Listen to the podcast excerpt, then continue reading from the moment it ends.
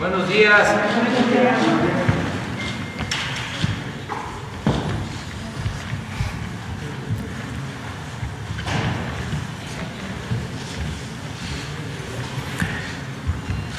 Hoy eh, miércoles, como es costumbre, eh, se va a informar sobre el avance en materia de seguridad pública. Cada mes se presenta un informe de la situación que prevalece en seguridad pública, cómo se garantiza la paz, la tranquilidad en el país, cuáles son los desafíos, los retos y los avances. De modo que vamos a informar a la población sobre este tema tan eh, importante para la gente porque no puede haber desarrollo, no puede haber eh, crecimiento económico, bienestar material, progreso, si no hay eh, paz en nuestro país, si no tenemos garantizada la seguridad pública, el que no haya violencia, que no haya eh, confrontaciones. Entonces, va a informar eh, la licenciada Rosa Isela Rodríguez, que es la secretaria de Seguridad y Protección Ciudadana, es la coordinadora Rosa Isela Rodríguez del Gabinete de Seguridad. Han transcurrido algunos meses desde que ella está eh, como responsable de la Secretaría de Seguridad Pública y ha tenido un desempeño ejemplar. Estamos todos muy contentos con el trabajo de Rosa Isela. Entonces comenzamos.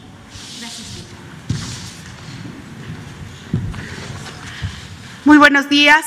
Muchas gracias, señor presidente. Con su permiso, eh, el día de hoy las intervenciones serán del general Luis Rodríguez Bucio, del comandante de la, comandante de la Guardia Nacional, del almirante José Luis Arellano Ruiz, el nuevo subsecretario de Marina, así como del general Luis Crescencio Sandoval González, secretario de la Defensa Nacional, y también del licenciado eh, Ricardo Mejía Verdeja, que es el subsecretario de Seguridad del país. También eh, tendremos una intervención por parte de su servidora y está con nosotros la secretaria de Gobernación, la doctora Olga Sánchez Cordero.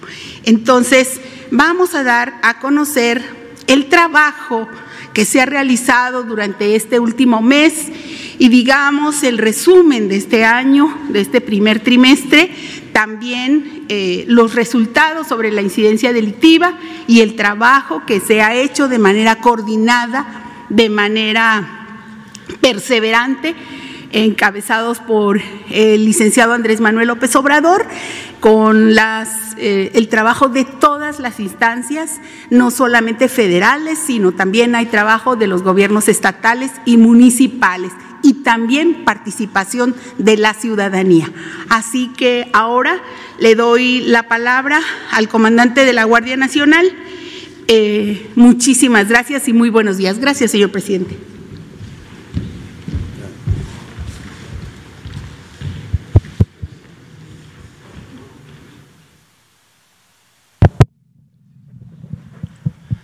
Con su permiso, señor presidente. Eh, muy buenos días. Eh, me voy a permitir dar el avance de la Guardia Nacional en el, en el último mes. Eh, la fuerza operativa se continuó, continuamos con los 99.608 elementos desplegados en 200 coordinaciones regionales. De ese total, el 85% se encuentran desplegados y en apoyo a ese despliegue más o menos un 15%, que son 14.942. También tenemos elementos que realizan algunas otras actividades. Aquí ya encontramos ahorita personal que está eh, por la Guardia Nacional eh, proporcionando servicios de escolta, de seguridad a candidatos a los puestos de elección del presente año y que le corresponden a la Guardia Nacional. Adelante, por favor. Eh, tenemos la cantidad de efectivos, los estados en los cuales se encuentran distribuidos estos efectivos. Eh, en el presente mes tuvimos la rotación por producto de los movimientos de rotación de los mandos y de los coordinadores estatales. En este caso, en la Ciudad de México, el nuevo encargado es el inspector general David Flores Ramírez. En Durango, el comisario general Carlos Rodríguez Quirarte. Y en Tamaulipas también tuvimos el cambio.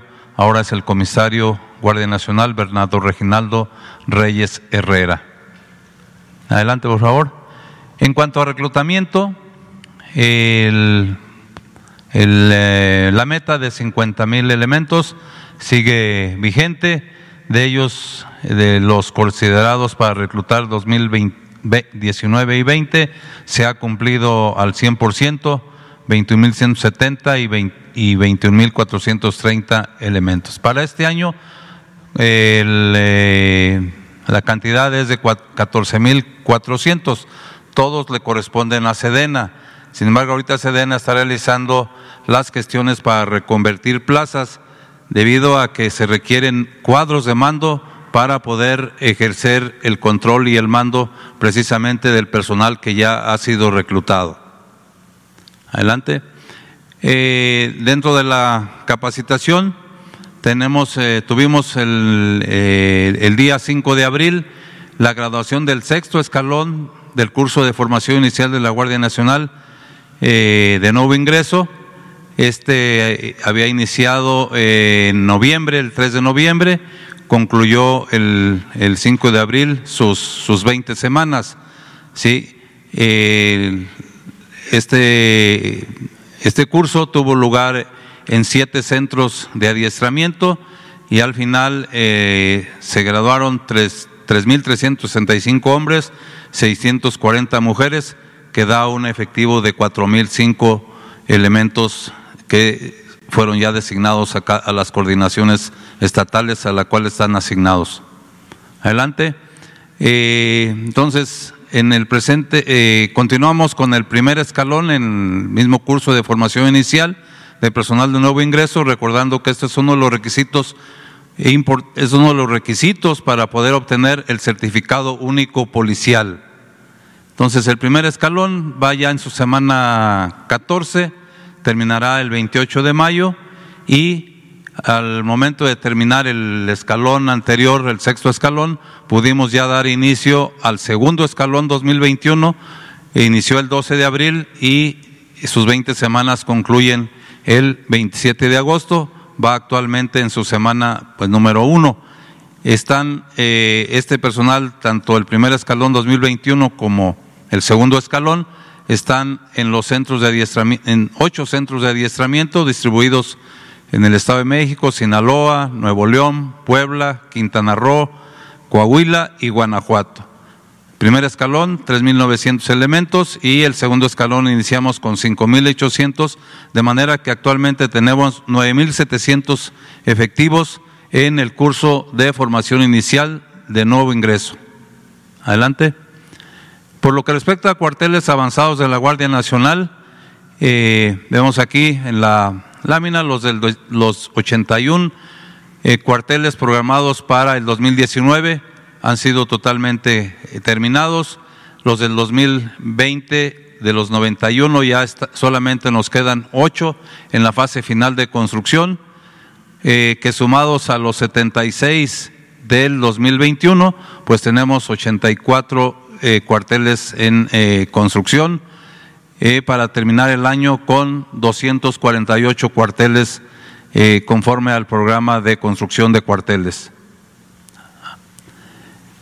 la Guardia Nacional proporciona seguridad a, la dispersión de los, de los recursos de los programas sociales. Tenemos aquí los, ah, bueno, en este caso los programas eh, son principalmente la pensión para adultos mayores, el número de beneficiados, más de casi 300 mil. La pensión para personas con discapacidad, 39.255. Las becas Benito Juárez, 66.247. Y el bienestar de niños y niñas de madres trabajadoras, 2.066. Este, eh, este servicio, los servicios que da la Guardia concluyeron el día 4 de abril y tenemos en total, tuvimos eh, distribución de este tipo de apoyos en 1915 comunidades, habiendo proporcionado 8.718 servicios de seguridad. Adelante. Eh, la Guardia también sigue proporcionando apoyo de seguridad a los fertilizantes que distribuye SADER en el estado de Guerrero. Tenemos ahora, eh, como se mencionó también ya la vez pasada, eh, este, este fertilizante ahora llega al puerto de Lázaro Cárdenas y a Coatzacoalcos, Veracruz, de los cuales eh, se da seguridad en la ruta para poder arribar al estado de Guerrero y, no hemos tenido hasta la fecha ningún problema. Se han eh, realizado seguridad a, 2.506 movimientos y que han ah, comprendido ya un total de 102 102.914 eh, toneladas de fertilizante distribuidos en el estado de Guerrero. Adelante. Por último, eh, con motivo de la Semana Santa, la Guardia Nacional implementó un programa general de acción Semana Santa 2021 a efecto de dar seguridad en las principales eh, vías federales de comunicación, recordando que las las carreteras federales en las cuales la Guardia Nacional proporciona seguridad son casi 50 mil kilómetros. Se dieron 140 mil 606 ayudas al, al público, participaron 9.808 elementos y 4.318 vehículos eh, patrulla. Eh, este comprendió del día 27 de marzo al 11 de abril. ¿Será cuánto, señor presidente? Doy la palabra al señor subsecretario de Marina.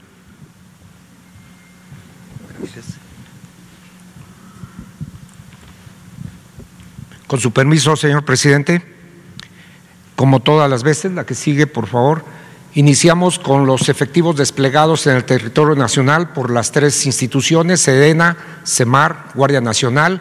Real tenemos un efectivo de 317.830 de los cuales la fuerza operativa está en 217.505 y en otras actividades de apoyo a las operaciones 26.675 para hacer un efectivo desplegado de 190.830, de los cuales destacan 222 aeronaves de la Fuerza Aérea Mexicana, 215 buques de CEMAR con 92 aeronaves y 35 aeronaves de la Guardia Nacional. La que sigue, por favor.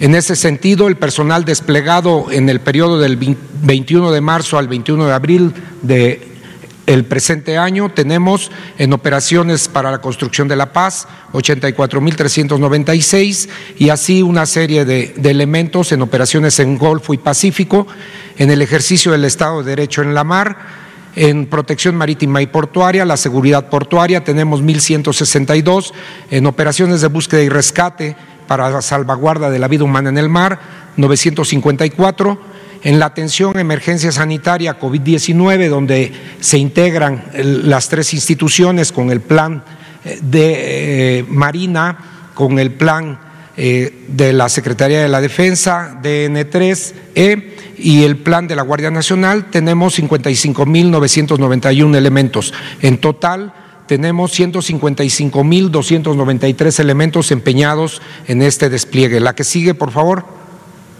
En ese sentido, para las operaciones para la construcción de la paz, en este periodo del 21 de marzo a la fecha, tendremos que se llevaron a cabo mesas de seguridad, una nacional, 32 estatales, 200 regionales, se generaron y se implantaron eh, ocho estrategias de protección ciudadana, eh, eh, también eh, en los ocho estados con mayor incidencia delictiva.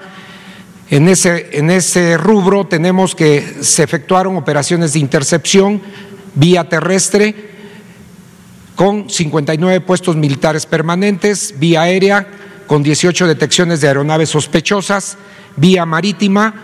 Permanecemos con, en las siete regiones navales implementando la seguridad y protección se recorrieron y patrullaron cuatro millones doscientos sesenta y ocho mil cuatrocientos ocho kilómetros y tenemos un personal empeñado de ochenta y cuatro mil trescientos noventa y seis. La que sigue, por favor. En operaciones en Golfo y Pacífico, que son operaciones con la Infantería de Marina, en el mismo periodo se llevaron a cabo 662 operaciones en funciones de guardia costera en zonas marinas para combatir el tráfico de armas, personas y mercancías. En el ejercicio de presencia, tuvimos 76 estaciones navales avanzadas, también para contribuir a la vigilancia de áreas naturales protegidas y a la conservación del medio ambiente marino, empeñando un total de 8.170 elementos. La que sigue, por favor. En Estado de Derecho en la Mar, que son operaciones navales para la aplicación de la ley, en el mismo periodo, con la operación Sonda, con la operación Camarón, y en la interdicción marítima llevamos a cabo 502 operaciones de guardia costera para vigilancia en zonas marinas. Se interceptó una embarcación con estupefacientes. En el reforzamiento del Alto Golfo de California se llevó a cabo la primera reunión extraordinaria del grupo intragubernamental sobre la sustentabilidad con los siguientes resultados, 170 operaciones en la sonda de Campeche, se decomisaron 22 artes de pesca y junto con ellas 4.500 metros de redes aseguradas. Tenemos empeñado un, total de 4.620 eh, personas. La que sigue, por favor. En, operaciones de protección marítima y portuaria, que es protección a la seguridad en los puertos, en el mismo periodo se llevaron a cabo 625 operaciones de vigilancia, inspección y control en los recintos portuarios, se aseguraron 26 paquetes, se fortaleció la neutralización en el tráfico de mercancía ilegal y se coadyuvó con autoridades fiscales y aduaneras en la prevención del tránsito ilegal de mercancías. En ese sentido, se aseguró un contenedor que se suma a los 10 anteriores en lo que va del año con 11 contenedores y tenemos empeñados a 1.162 elementos. La que sigue, en operaciones de búsqueda y rescate, que es salvaguardar la vida humana en el mar, eh, como ya lo citó el general Bucio, tenemos en este periodo, tuvimos la, la Semana Santa y la Semana de Pascua, con una atención de 43 llamadas de auxilio, se rescataron 30 náufragos, se llevaron a cabo cinco evacuaciones médicas en la mar, se proporcionó 78 apoyos en operación salvavidas a través de las 33 estaciones navales de búsqueda y rescate marítimo, con su centro de coordinación nacional y los subcentros coordinadores regionales. La que sigue, por favor. En el plan DN3E, en el plan Marina y plan de la Guardia Nacional, en atención a la emergencia sanitaria COVID-19, en este periodo se llevaron a cabo las siguientes actividades. 1.723 pacientes atendidos en instalaciones militares y navales, 70 escoltas de seguridad proporcionadas a INSABI y al IMSS en el traslado de insumos médicos, se trasladaron 6.667 pacientes entre instalaciones hospitalarias y se transportaron 574 toneladas de insumos médicos por vía terrestre y por vía marítima. Tenemos un total eh, de personal empeñado de 49.359 personas. La que sigue, en ese mismo sentido, continuando con eh, los tres planes de atención a la población civil y de vacunación, eh, tenemos que este, la anterior, nada más, estas son las vacunas recibidas desde Pfizer, Sinovac, CanSino, Sputnik, Casino México, AstraZeneca, eh, un total en este periodo de 11 eh, perdón, 11 millones 489 mil 30 vacunas, mismas que fueron trasladadas y transportadas vía aérea, eh, 3 millones 352 mil 520, vía terrestre 8 millones eh, y, y, este, y 136.510, se emplearon 27 aeronaves eh, desarrollando 196 operaciones aéreas con un total de 148 horas de vuelo y 606 rutas terrestres. Eh, a continuación, cedo la palabra al señor general Luis Crescencio Sandoval González, secretario de la Defensa. Gracias. Con permiso, señor presidente. Adelante, por favor.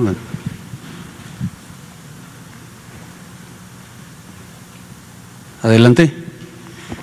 Y continuando con la información sobre el personal desplegado en el territorio nacional cumpliendo diferentes misiones, aquí tenemos eh, eh, otras eh, misiones que se están cumpliendo, seguridad de instalaciones estratégicas con 7.250 hombres, las operaciones para el combate al mercado ilícito de combustibles con 3.275 eh, elementos, la atención a desastres, 5.157, la erradicación intensiva de plantíos eh, ilícitos, con 7.519 hombres, y la presencia en 57 instalaciones aeroportuarias. Todas estas misiones, eh, en, en, total, eh, son 23.201 elementos eh, desarrollando esta actividad en el territorio nacional. Adelante, por favor. Aquí vamos a ver cada una de ellas. En la seguridad de instalaciones estratégicas, en el mes 7.250 hombres empleados, en las instalaciones estratégicas de Pemex, 144 que se cubren, en Comisión Federal de Electricidad 68, en instalaciones de, ASA son 57, principalmente cubriendo las áreas de, despacho de combustible. En el SAT también tenemos 44 instalaciones a las que se les da seguridad, eh, sucursales de Banjército, de ISAM y de Banco de México, 12 a Senegas en ocho instalaciones, con agua cinco instalaciones, eh, en eh, este, SCT tres y el ININ eh, una, de una instalación. Total 342 instalaciones estratégicas cubiertas con personal de Sedena, Semar y Guardia Nacional en el territorio. Adelante. En cuanto al combate ilícito de combustibles, 3.275 hombres.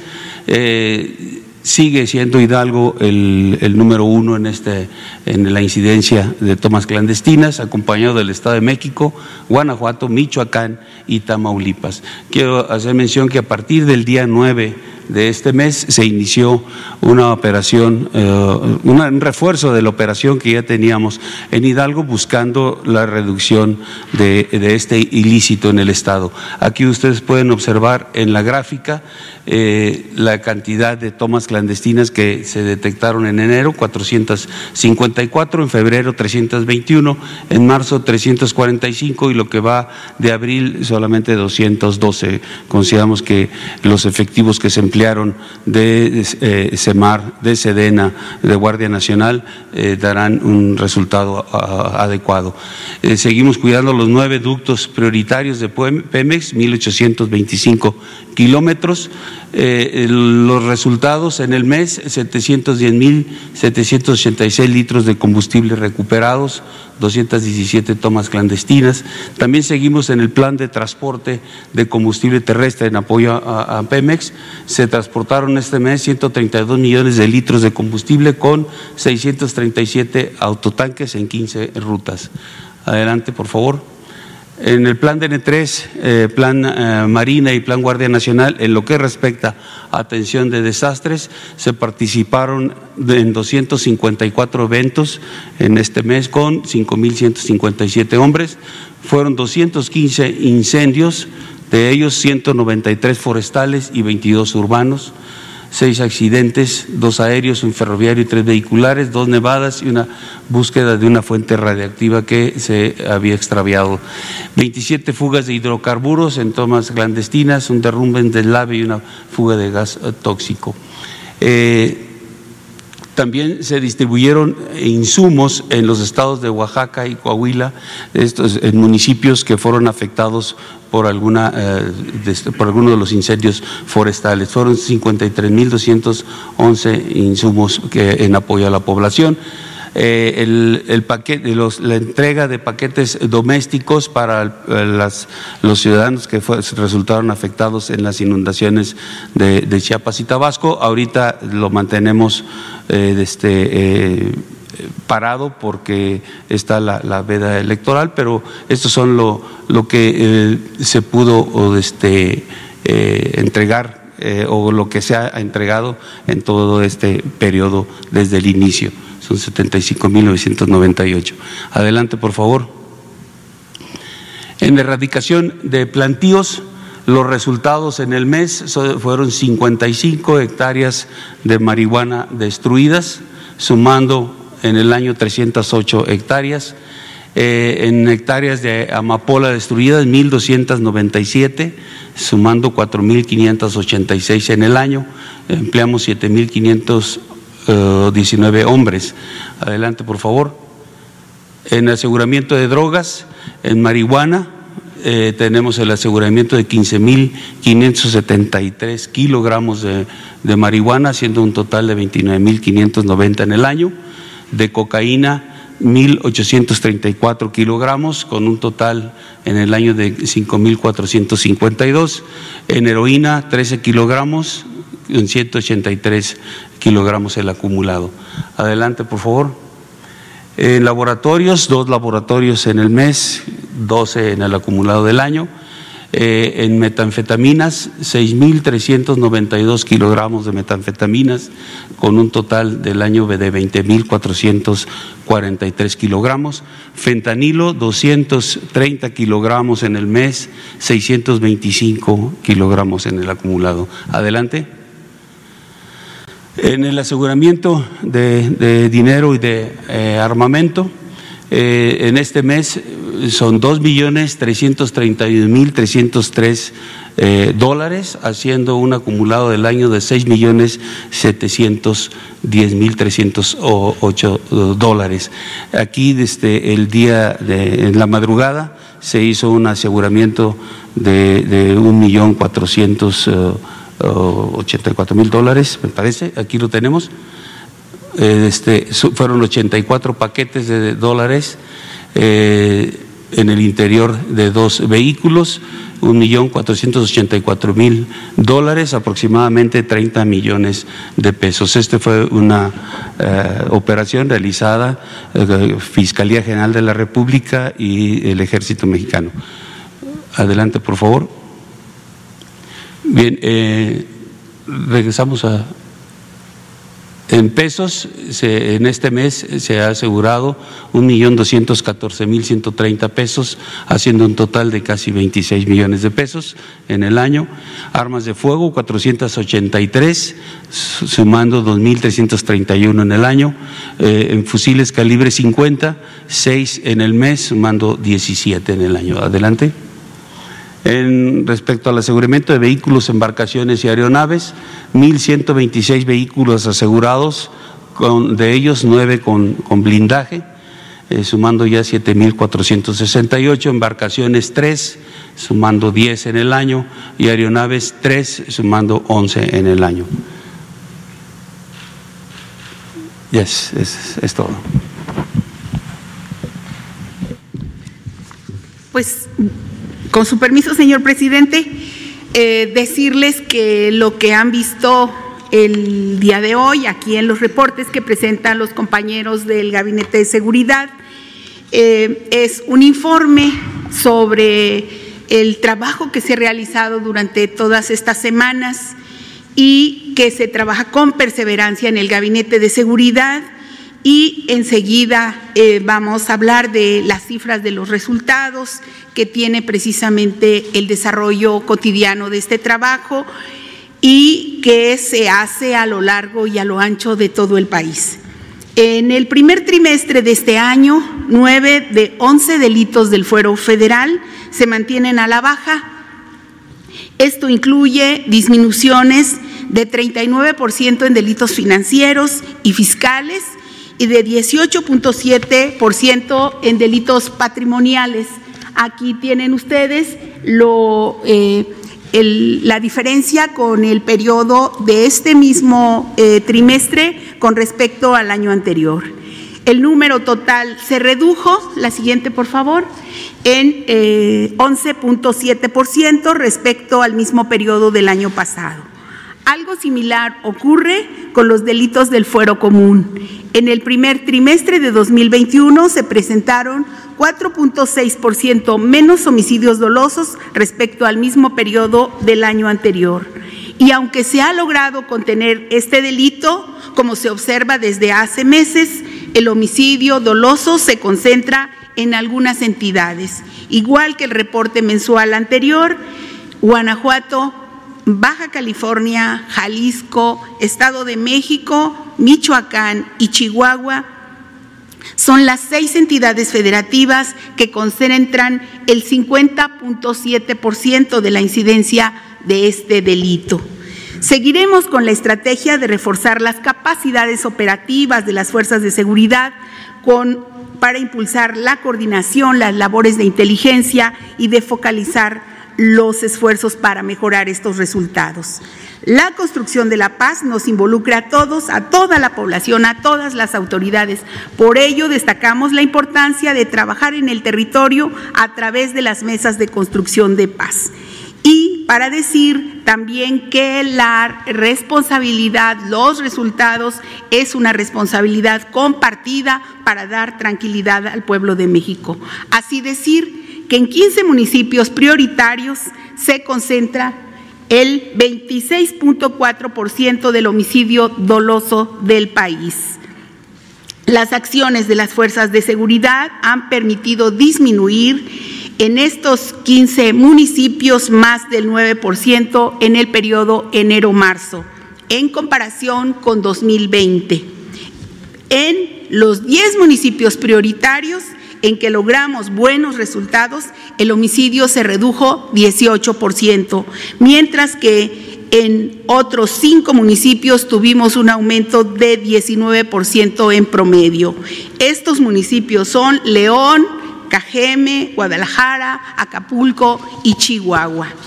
En los primeros tres meses del año también se logró contener la incidencia del, del feminicidio delito que bajó 2.4% respecto al primer trimestre del año anterior. Continúa el reto en violencia familiar, como aquí se ve, en trata de personas y en violación.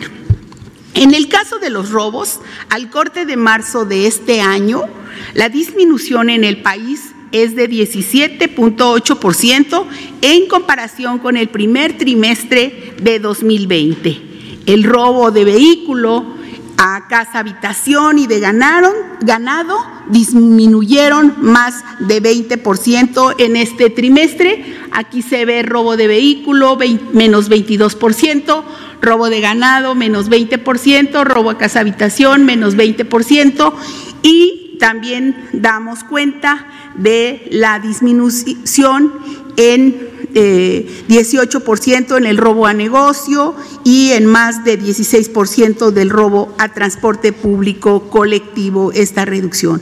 También el robo a transeúnte en total bajó más de 13% y el robo a transportistas disminuyó 8.8%.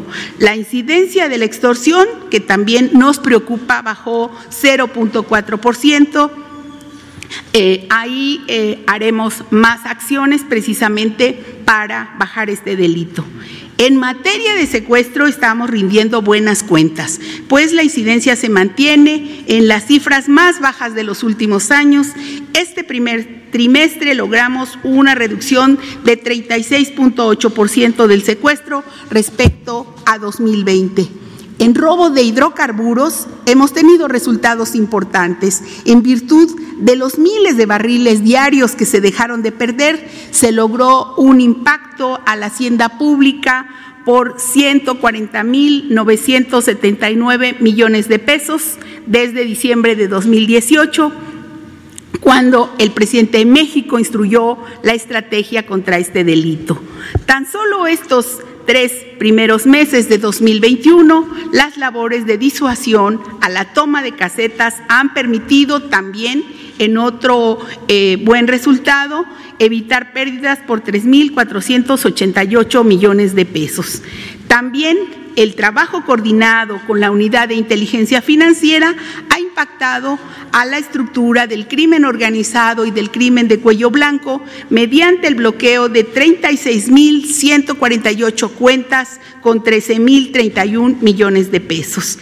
Informar que en atención a la solicitud de los gobernadores de varias entidades, el sistema penitenciario ha realizado el traslado de 544 personas privadas de la libertad a penales federales en el mes de marzo.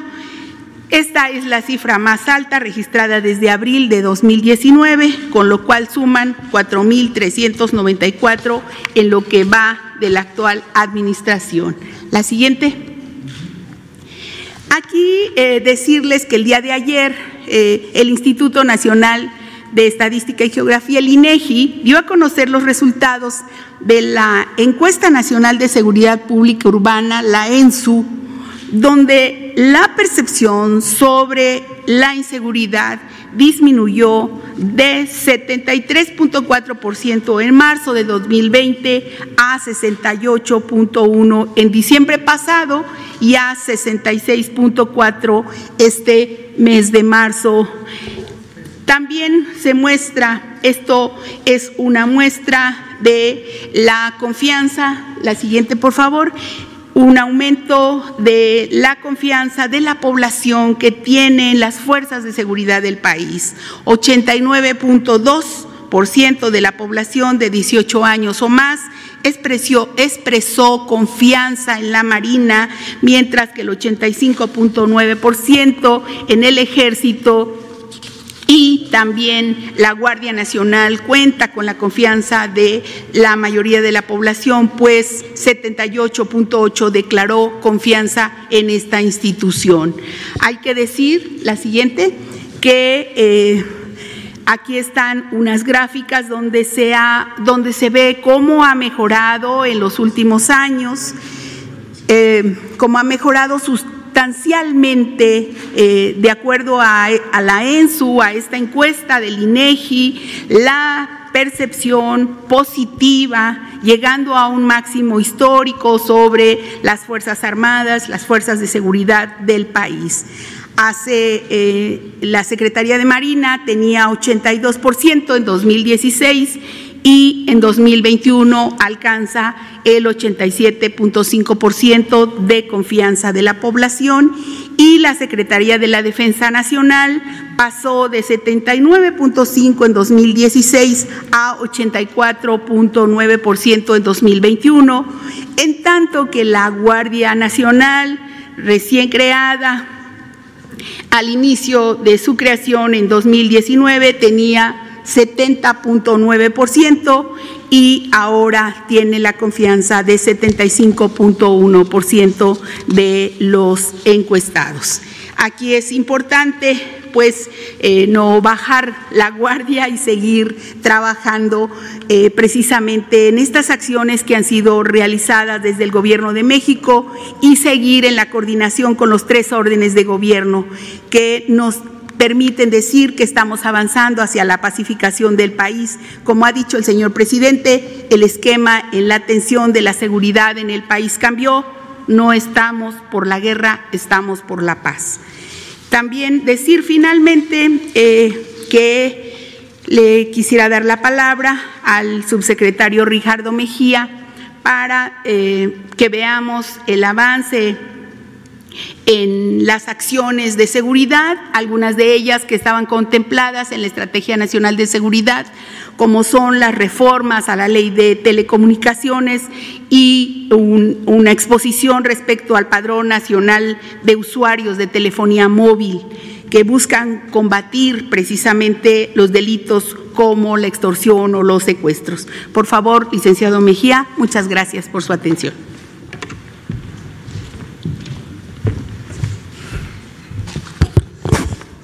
Con su permiso, señor presidente, señoras secretarias, secretarios, eh, vamos a ampliar el tema del Padrón Nacional de Usuarios de Telefonía Móvil.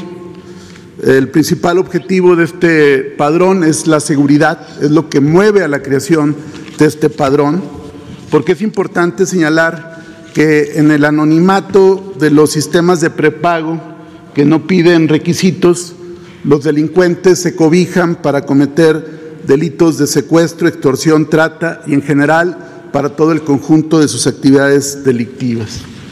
Nueve de cada diez llamadas de extorsión son realizadas por celulares de prepago.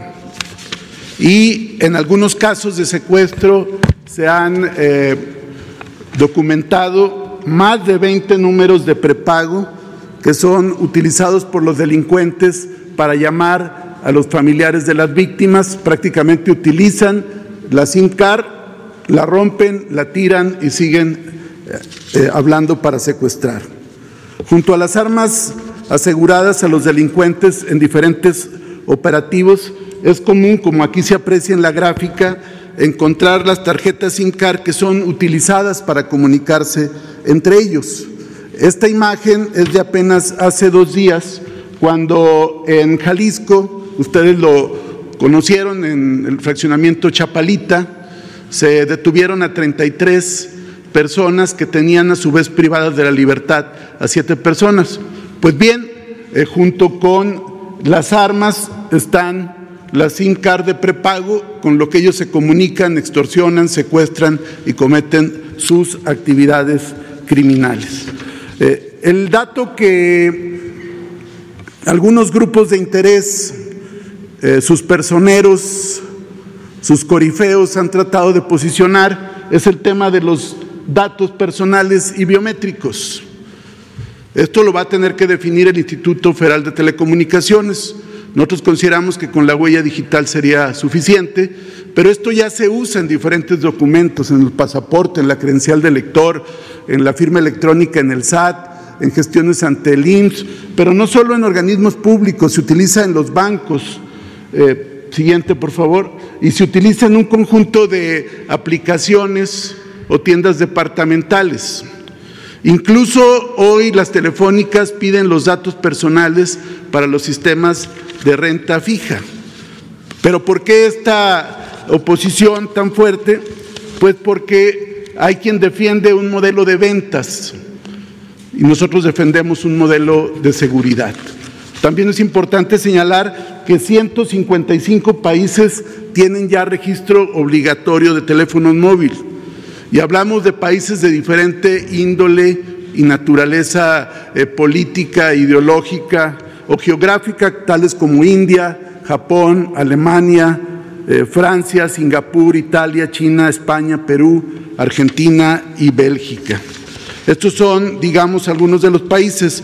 Eh, sin embargo, ha sido tal el, el interés por privilegiar las ventas sobre la seguridad que ya un juez a modo un juez por encargo, el juez Gómez Fierro, que es el que utilizan siempre los grupos de interés cuando hay un interés en contra de la reforma eléctrica, ahora contra la seguridad, es un juez de contentillo que actúa de queda bien y este juez, pues sin, sin todavía publicarse los lineamientos que va a emitir el Instituto Federal de Telecomunicaciones, que tiene eh, seis meses, ya otorgó de manera frívola una suspensión eh, provisional que evidentemente se va a combatir, pero en su afán de andar de queda bien, confunde lo que es la geolocalización de donde surge la llamada con quién está eh, de titular de la línea telefónica, que es lo que nosotros queremos. Es decir, que ya los delincuentes no se escuden en el anonimato que propician los sistemas de prepago. Y por eso vamos a seguir defendiendo este padrón, porque es por la seguridad. Ojalá eh, hubiera jueces que defienden al pueblo con esa celeridad, con esa rapidez, y no juez a modo como el que estamos señalando. ¿Sería cuánto? Bueno, pues vamos a abrir para preguntas. Empezamos con los dos compañeros y luego nos vamos a... Hola, buenos días, presidente. Buenos días a todos. Eh, primero, eh, empezar por preguntarle a la secretaria de Seguridad cuál es el análisis del Gabinete de Seguridad respecto a la situación actual del municipio de Aguililla, Michoacán, secretaria.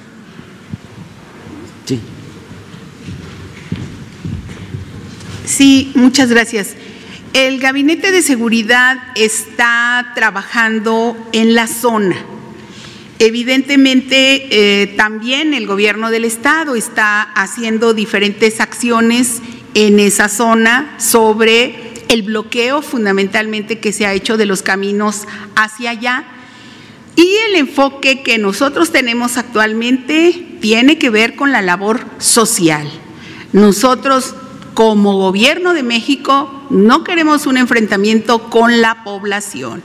Y en aquellos casos en donde haya eh, personas que están cometiendo ilícitos, van a ser castigados. Ya hay una investigación y hay, eh, digamos, un operativo de presencia por parte de la Secretaría de la Defensa Nacional.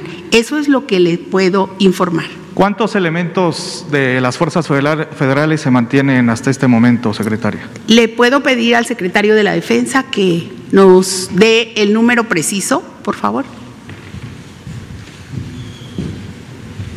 Ahí en, Aguililla eh, tenemos al comandante de la 43 zona, ahí de este, eh, pendiente de la situación y tiene aproximadamente 200 hombres que están establecidos en la base de operaciones que, que se cuenta ahí. Es una instalación militar eh, no es improvisada, es una instalación como las tenemos en otras partes de la República. Ahí está el comandante, ahí están las tropas pendientes de lo que pueda este, suceder para apoyar también la parte que estableció la secretaria de, los programas sociales que requieran que se les acompañe en algún momento para poderlos aplicar en el área. ¿Se ha perdido el Estado de Derecho general en esta zona? No, la, presencia de nosotros ha estado, esa base de operaciones eh, tiene ya tiempo establecida. Hemos retirado en otros, de otros lugares del estado de Michoacán algunas bases por cuestión de, despliegue, de necesidad de llevarlas hacia otro punto, pero ahí en Aguililla ha permanecido eh, en eh, anteriormente se nos dio la facilidad de poder construir esa base en, Aguililla y estar pendiente y, se mantiene, se ha mantenido.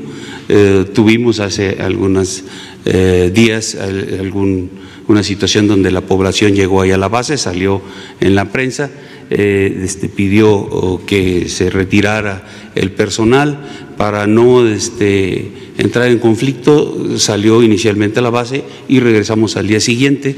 La población inclusive se volvió a juntar ahí en la base y, este, pidió algunas eh, situaciones que pudiéramos apoyarlos, entre ellos poner algunos otros servicios eh, en, en determinadas áreas que bueno, a la población le interesa que haya eh, gente que les garantice la seguridad por esos accesos, ¿no? Eh, principalmente eh, hacia, hacia, lo que es el estado de Jalisco. Ya estamos también atendiendo esa, esa, petición y vamos a analizar para hacer una fuerza que cubra esas, esas áreas, una fuerza que esté constituida con ejército, con Guardia Nacional y pues el gobierno del estado también eh, probablemente participe en esto. General, antier el cártel Jalisco Nueva Generación utilizó drones contra la policía de Michoacán. ¿Le preocupa a las Fuerzas Armadas eh, este armamento que utiliza este cártel y, por supuesto la violencia que ha utilizado últimamente este cártel? Bueno, en, cuanto a, la utilización de drones de esa, eh, como, como un medio explosivo, hemos ubicado que hay algunas eh, cárteles que están usando esto, cártel Jalisco Nueva Generación. Eh, ha habido algunos casos en Guanajuato, eh, otros casos en Jalisco, este ahorita en Michoacán, pero no son, mm, son de preocupación, pero no, no, son, no han sido lo efectivos a lo mejor que ellos quisieran tener con estos, no han tenido la efectividad, porque no pueden cargar de este pues cantidades que sean eh, pues eh, de tal manera dañinas para, para el personal o para una instalación. la información que tenemos creo que nada más eh, salieron dos con heridas en el brazo y en, una pierna al parecer. Fue todo el, daño que, que le hicieron a la policía del Estado con, empleando este artefacto. Gracias, general. Y ya, y ya sí, también ya se, se detuvo a la, la, persona que empleó este, este medio. Muchas gracias, general. Presidente, preguntarle, la semana pasada hablaba acerca de, del tráfico de armas de Estados Unidos hacia México. Eh, dos preguntas, presidente. Eh, ¿Qué le ha plantado su gobierno específicamente a, la administración de Joe Biden para reducir este ilícito?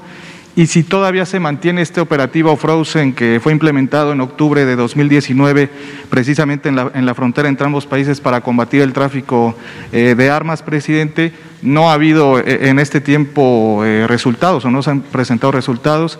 Preguntarle si sigue este operativo, presidente.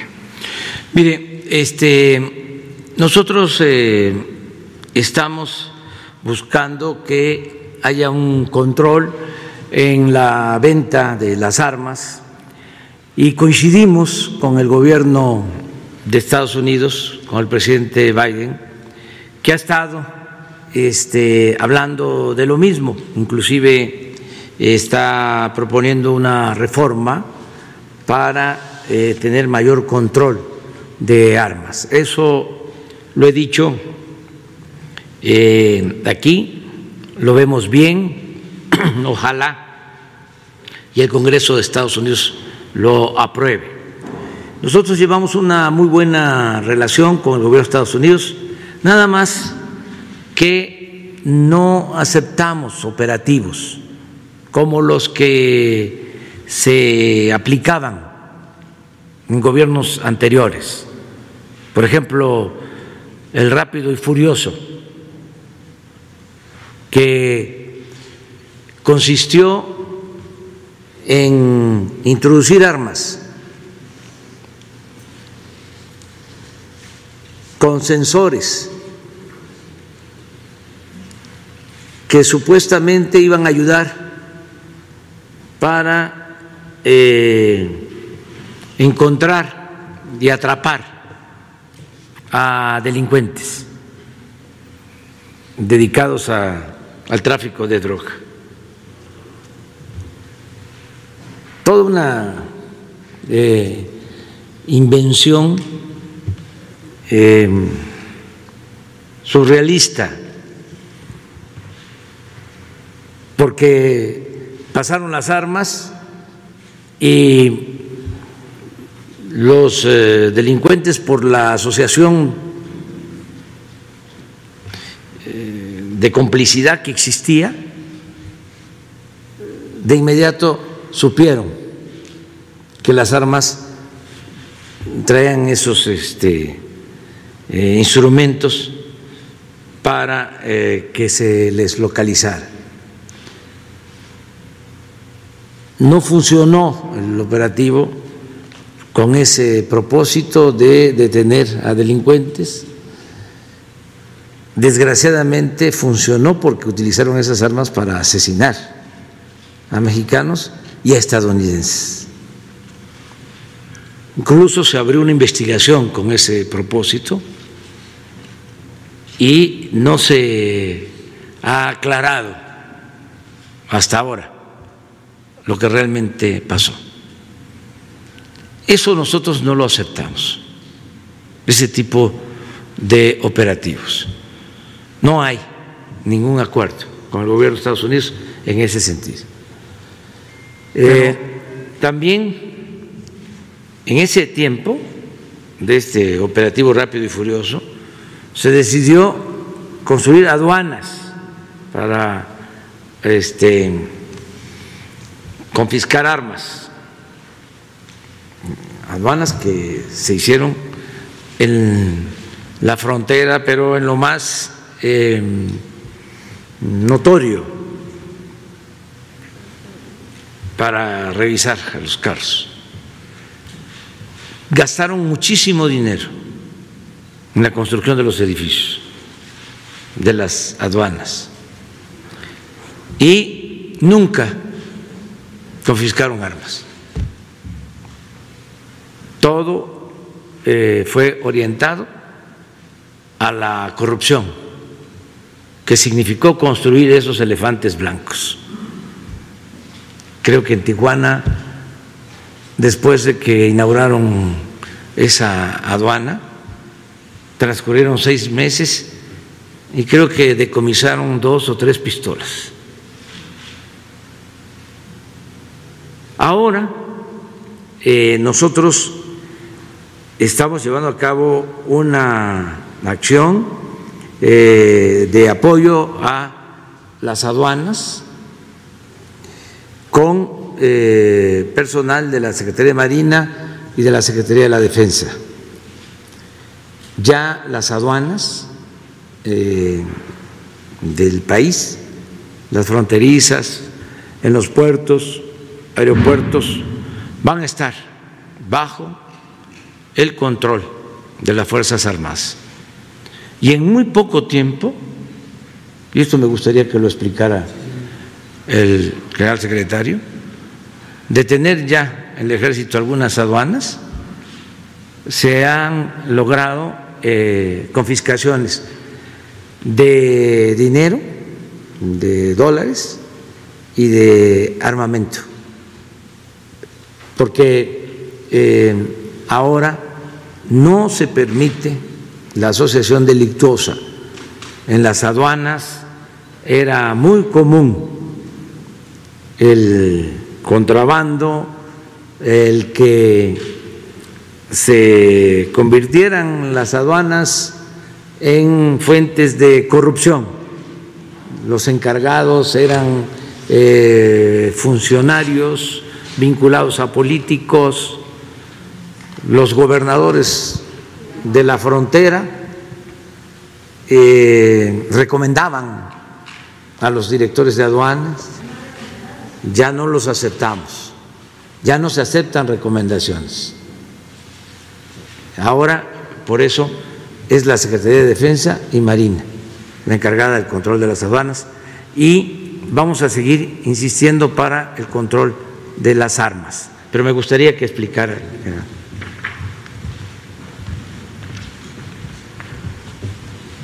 Actualmente eh, estamos eh, colaborando en las aduanas eh, de Tamaulipas. En, en, 13 aduanas de Tamaulipas tenemos presencia y en una de Nuevo León, que es el puerto Colombia. en estas aduanas, en un mes de, de operaciones, se logró el aseguramiento de aproximadamente 50 armas, más de 3.000 cartuchos, de, vehículos que vienen de Estados Unidos hacia México. Y como lo mencionaba el señor presidente, eh, estas acciones no se habían presentado, no se aseguraba eh, armamento ni municiones. Eh, estamos inclusive diseñando procesos nuevos para poder incrementar esta actividad por parte de nosotros, poder identificar con mayor facilidad eh, armas, eh, municiones, eh, recursos, dinero. Este, estamos haciendo en este momento un recorrido por, por las aduanas el día de, ayer, no, el día lunes.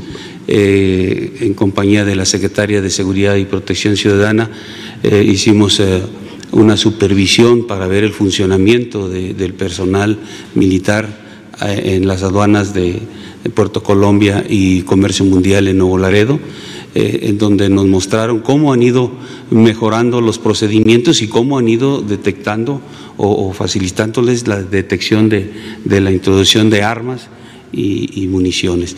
Eh, el trabajo que va a ir eh, en aumento en cuanto a esta detección, inclusive una parte importante que que también tiene que ver en la parte eh, o el personal que está ahí designado es en las recaudaciones. Una de las información, una de la información que nos dieron los administradores, eh, en una de ellas eh, se incrementó en, en, 45 días de operaciones más de 500, 500 millones de pesos y en la otra aproximadamente 1.300 millones de pesos en la recaudación fiscal, que también tiene que ver con la presencia, con los procedimientos, con la, acción que tiene eh, el personal eh, militar en las aduanas. El, programa eh, y que lo veremos esta semana en coordinación con Hacienda y con, con aduanas es tener la presencia en todas, en todas las aduanas en la frontera norte del país. Eh, el día de mañana tenemos una reunión para poder establecer cómo eh, vamos a, ir este, teniendo esa presencia y buscando precisamente el, que evitar la introducción de armamento, que ese armamento es el que eh, emplea la delincuencia organizada y con la que se eh, realizan una, la gran cantidad de homicidios o delitos en el, país. Entonces, estamos eh, realizando ahí una actividad importante que todavía no está totalmente, eh, digamos, con un, procedimientos nuevos que lo estamos conociendo, es un área que, vamos conociendo y que vamos estableciendo eh, acciones que nos lleven a cumplir de mejor manera esta, esta función y generar con ello condiciones de seguridad hacia la sociedad. Entonces, esta sería la estrategia principal para combatir el tráfico de armas, este eh, reforzamiento con las fuerzas federales de, de las aduanas. Sí, que sería parte de ello. Obviamente también eh, dentro de la estrategia, además de la presencia de, nosotros, que estamos en los cargos de administradores, subadministradores y personal de apoyo, también eh, eh, conlleva a, una, un incremento de, tecnología que nos permita de manera no intrusiva y de manera rápida poder este, revisar todos los vehículos que salen o que entran al país. Muchas gracias, general. Finalmente, presidente, eh, el día de ayer tuvo esta reunión con eh, gobernadores y presidentes municipales de la frontera sur. Ya nos adelantaba el director del Instituto Nacional de Migración eh, que se van a colocar o se van a instalar 17 nuevos campamentos para menores migrantes no acompañados. ¿Qué otras acciones se acordaron, presidente? Si va a haber un incremento también de las fuerzas federales en la, en la frontera sur y si hay el dato de hasta en este año eh, ¿cuántos traficantes de migrantes se han detenido, presidente? Bueno, nos reunimos con los eh, gobernadores de Chiapas, de Tabasco, el secretario de gobierno de Campeche, porque está enfermo el gobernador de ese estado. Participaron también presidentes municipales de la franja fronteriza de Campeche, Tabasco y Chiapas, les agradecemos mucho a las autoridades municipales de los estados el apoyo, la colaboración. Se llegó al acuerdo de establecer un eh, plan de llevar a la práctica eh, un plan, reforzar lo que ya venimos haciendo, pero ahora eh, dar más atención a la protección de los niños, porque eso es lo más preocupante.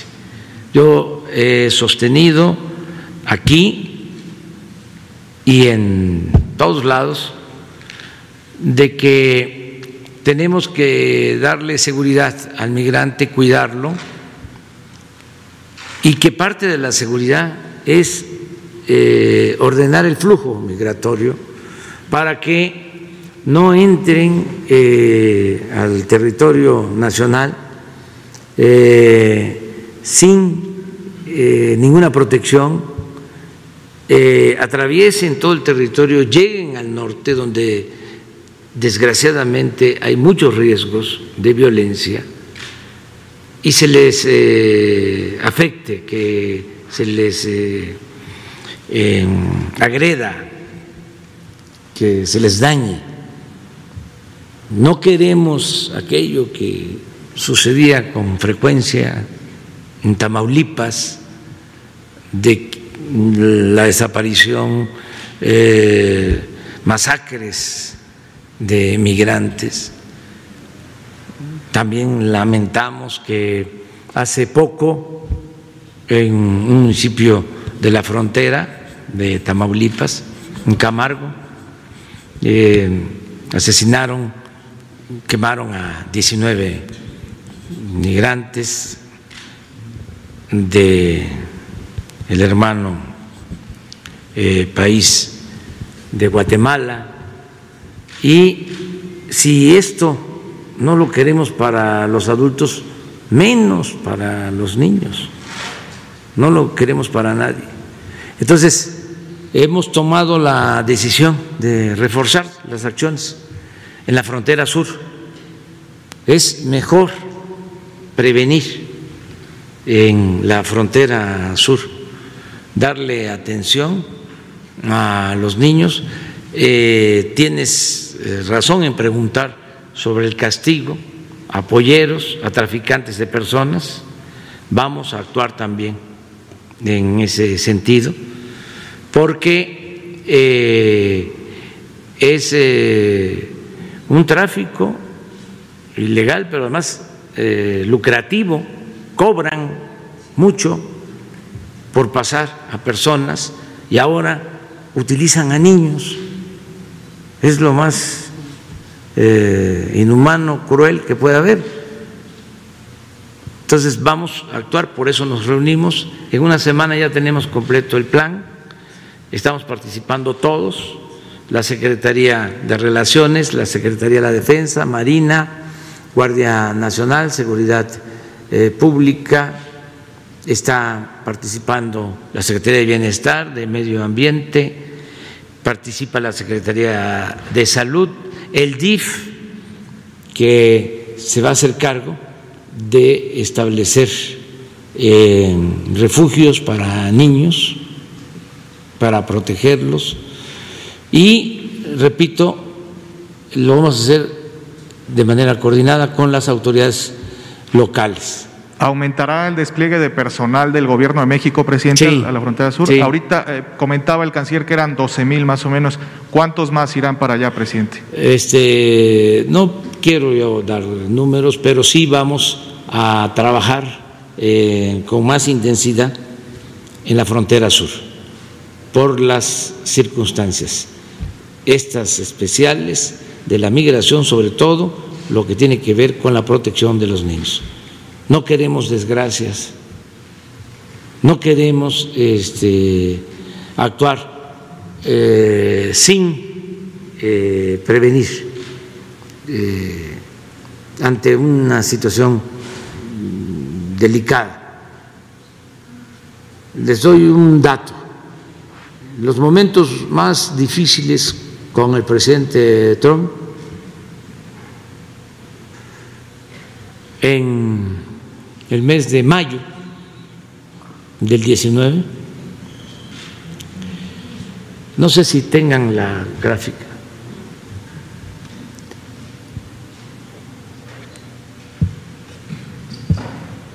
Fue eh, una deportación de alrededor de 70, de 80 mil personas. Pero en marzo eh, pasado aumentó al doble.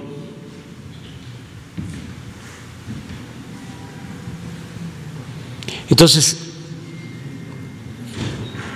y eh, ahora por cada tres, cuatro adultos, un menor. Entonces tenemos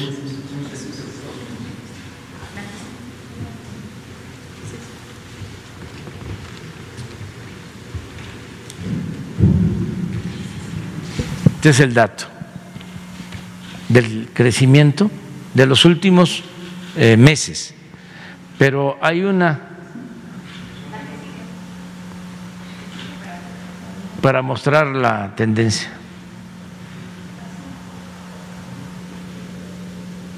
Eh, Aquí, a ver, eh, re- regresa, regresan. Sí, sí, regresa, re- regresa. Esta, menores. Diciembre 20.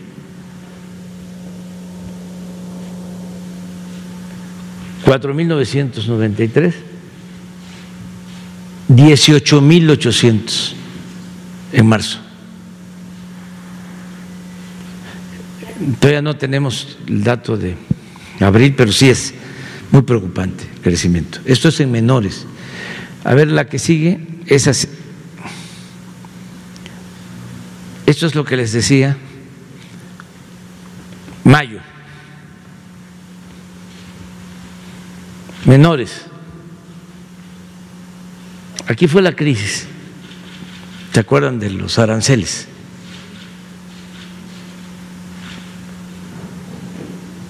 Pero miren, marzo. Entonces, estamos eh, actuando, hay muy buena relación con el gobierno de Estados Unidos, eh, se está buscando ayudar en todo. Mañana en la cumbre, aunque tiene que ver con el cambio climático, está relacionado porque este, se puede eh, reforestar Centroamérica, sembrar árboles, millones de árboles, estamos pensando tres mil millones de árboles para dar empleo a un millón doscientos mil campesinos centroamericanos y atender esto al mismo tiempo. Sobre este tema vamos a hablar mañana.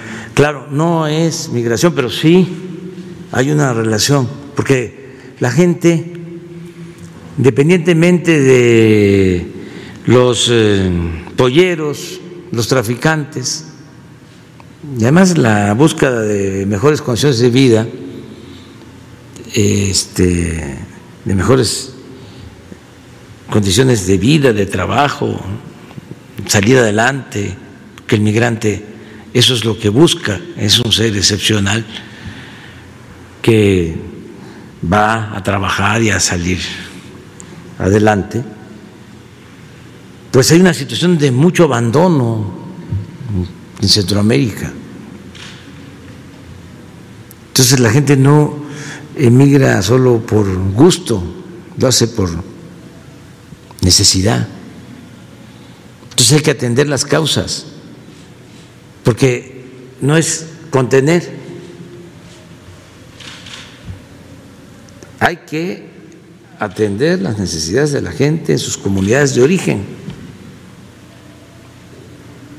Y en eso estamos trabajando. Y hay condiciones, porque el presidente Biden está consciente de que es necesario apoyar a Centroamérica, está solicitando al Congreso que se aprueben cuatro mil millones de dólares para planes de desarrollo de bienestar. Ojalá y no se demoren, no se tarden, que empujen al elefante para que camine y se logre una este, solución.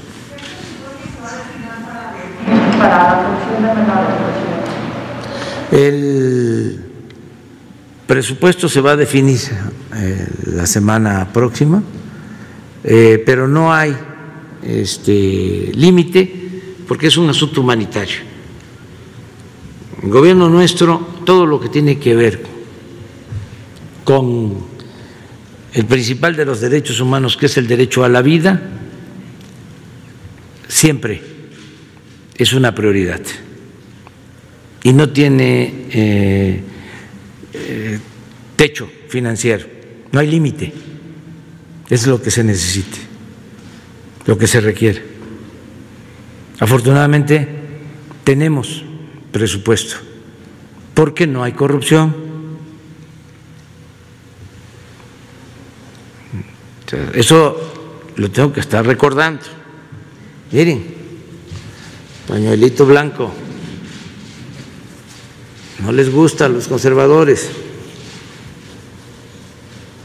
pero se acabó la corrupción. Arriba. Y el gobierno no está este, dedicado a robar como era antes. El gobierno está dedicado a atender al pueblo. Entonces, como no hay corrupción, pues tenemos ahorros. Nada más ayer se logró el acuerdo con el señor Ansira y va a devolver 216 millones de dólares. Estamos hablando como de más de cuatro mil millones de pesos. Y así vamos a seguir este, em, recogiendo dinero, recuperando dinero. Entonces, sí, eh, sin, eh, sí tenemos presupuesto y no necesitamos endeudar al país, ni decretar gasolinazos, ni aumentar impuestos. Sí funciona la fórmula, que es sencilla, desterrar la corrupción y acabar con los lujos en el gobierno. Eso no lo enseñan en el posgrado de las escuelas de gran fama. Pero ahí está la clave. Un buen gobierno depende de eso. Acabar con la corrupción. Es que se dedican a robar. Es increíble. En todo. Revisa uno la Secretaría de Salud. Bueno, se robaban el dinero de las medicinas. En educación, lo mismo. Inventaban programas que los pizarrones electrónicos, que los sistemas de cómputo, que los bebederos para eh, las escuelas. Pura robadera. Esto de los reclusorios. Imagínense entregar contratos a particulares, privatizar los reclusorios y pagar anualmente 16 mil millones de pesos por reclusorios que no tenían presos, pero había que pagar porque así estaba en el contrato. Pero no solo eso, a los 20 años el reclusorio, cuando se terminaba el contrato, seguía siendo de la empresa constructora, no del gobierno. ¿Cómo le llaman a eso? Por eso este, están desconcertados. Lo mismo en la industria eléctrica, entregando subsidios a empresas extranjeras, cobrando más a los mexicanos, cobrando más tarifa a las familias que consumen energía eléctrica en los domicilios que a las grandes empresas, que a las grandes corporaciones. Pero todavía hay otras cosas peores. Imagínense que no pagaban impuestos piensen, y además lo he dicho varias veces y nadie me replica, nadie este, contesta de que no era cierto. Imaginen bancos famosísimos, empresas famosísimas, de las más mencionadas, Pues esos bancos, esas empresas que están imaginando ustedes y los que nos están viendo, no pagaban impuestos. O se les devolvían los impuestos. Por eso es su enojo. Pero tenemos que llevar a cabo los cambios. Estaban destruyendo al país por completo. Estaban comprometiendo, hipotecando el futuro de las nuevas generaciones de manera irresponsable. Entonces ya se acabó la robadera. Entonces por eso tenemos presupuesto. Cuando nos dicen, a ver, eh, ¿cómo se van a atender a los niños migrantes? Pues vamos a tener presupuesto para eso porque eh, hay recursos. Tenemos presupuesto este, suficiente para la compra de todas las vacunas que se requieren. Tuvimos presupuesto para reconvertir hospitales, terminar hospitales, contratar a más personal médico. Fue muy eh, importante, satisfactorio el que no se haya quedado un enfermo de COVID sin atención médica sin una cama, sin un ventilador, levantando el sistema de salud del suelo donde nos, lo encontramos,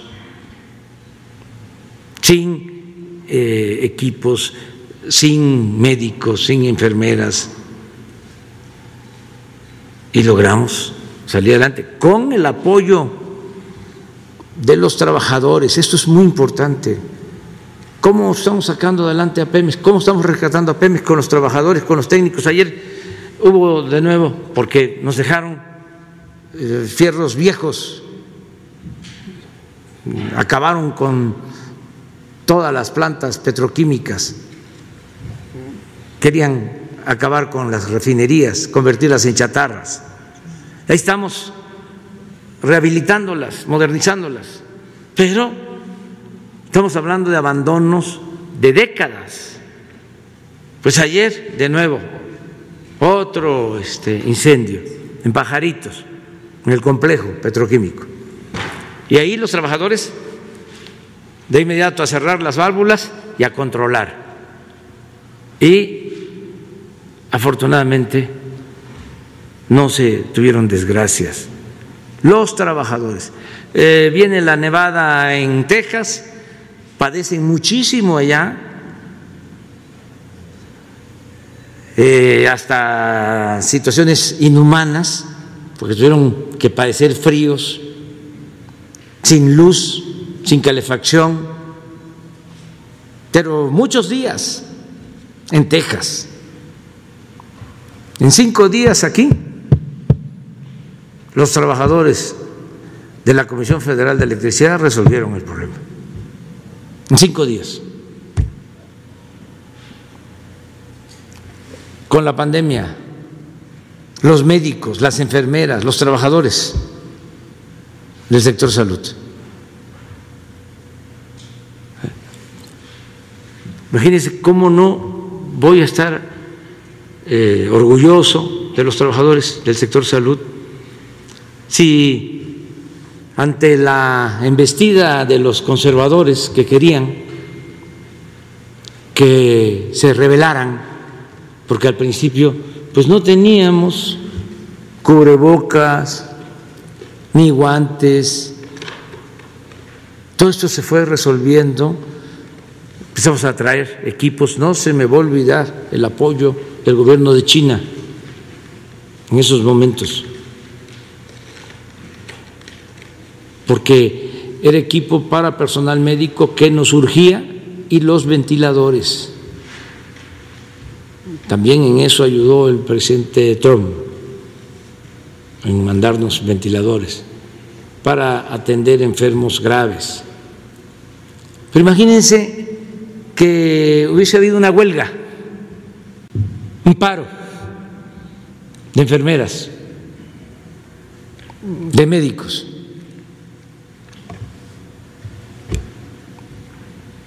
No,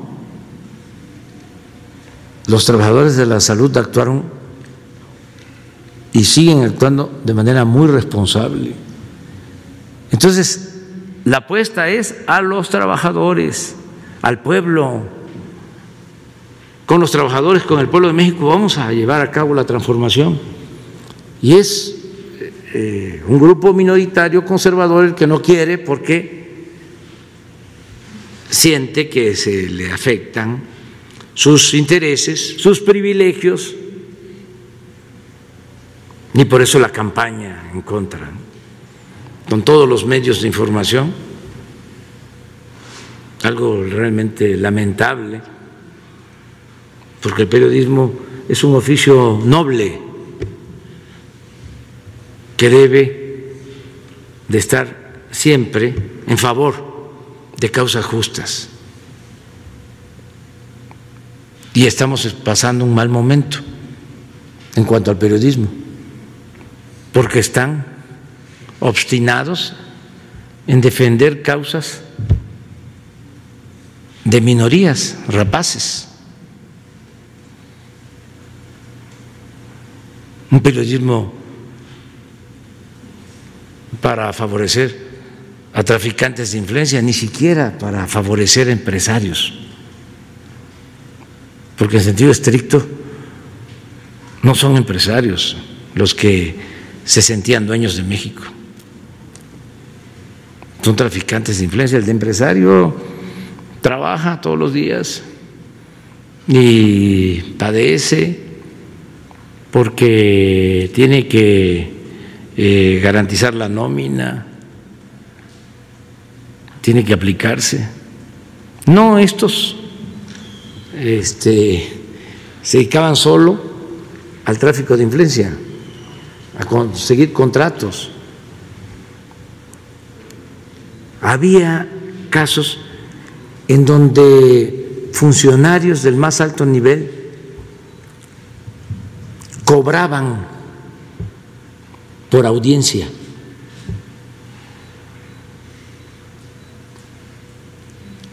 Alguien andaba queriendo hacer un negocio o hacía una empresa, porque también creaban empresas, surgían empresas, nacían empresas como hongos después de la lluvia. Todos eran empresarios para vender desde un tornillo hasta un helicóptero. Entonces, este, ¿quieres una audiencia con los que dan los contratos? Te cuesta un millón de pesos. Y no le estoy hablando, les estoy hablando al tanteo, ¿eh? Es una degeneración. Entonces, eso es lo que están defendiendo. Y lo mismo de la defensa de los medios eh, al servicio de estas minorías rapaces es el caso de los jueces y magistrados y ministros, con honrosas excepciones, no vamos a generalizar. Este juez que otorga así, rápido, eh, amparo por lo de las tarjetas telefónicas a las empresas, es el mismo juez que ampara a las empresas eléctricas.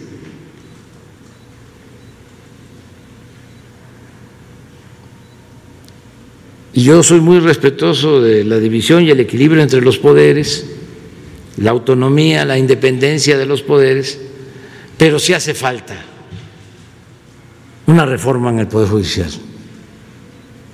Urge una reforma en el Poder Judicial. Yo lo percibo porque ahora que se hizo esa modificación a una ley, se agruparon todos.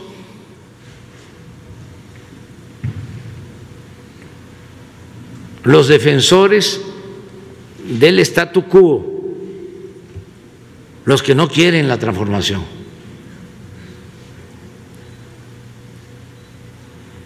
Pero afortunadamente, pues está esa iniciativa en el Congreso, va a decidir la Cámara de Diputados, hay que esperar lo que resuelvan los diputados. Suceda lo que suceda, nosotros tenemos la obligación de dar a conocer nuestras posturas. Y repito, si se amplía el periodo, que no es reelección del presidente de la Corte, que a la vez es presidente del Consejo de la Judicatura, que es el órgano responsable de garantizar la honestidad de jueces, magistrados, ministros, al interior del Poder Judicial, si la ampliación del periodo de dos años, que repito no es reelección, lleva a que se mantenga el actual presidente de la Suprema Corte, también presidente del Consejo de la Judicatura, yo estoy eh, a favor, así de claro, porque el presidente de la Corte es un, una gente recta, íntegra, honesta.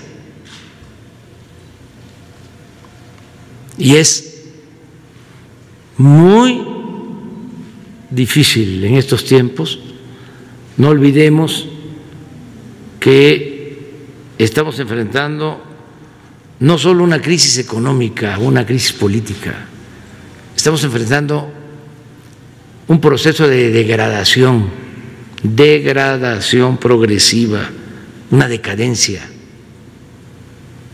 Entonces, el presidente de la Corte,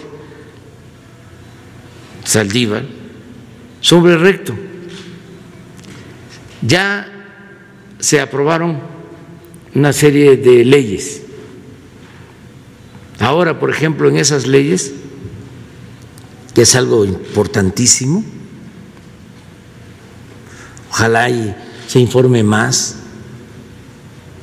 Eh, se van a tener defensores de oficio del Poder Judicial para defender al pueblo, abogados que defiendan al débil, que defiendan al pobre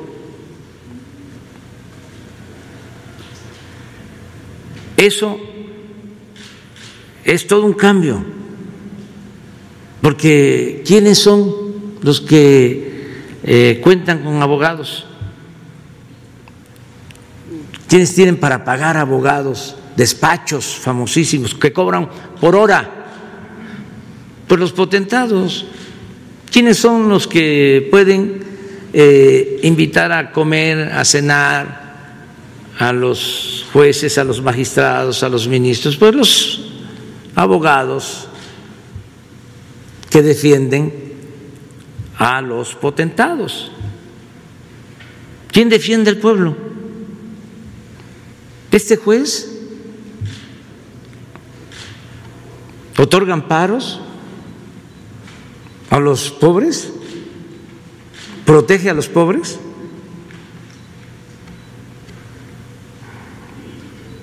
Entonces la justicia es nada más proteger a los potentados.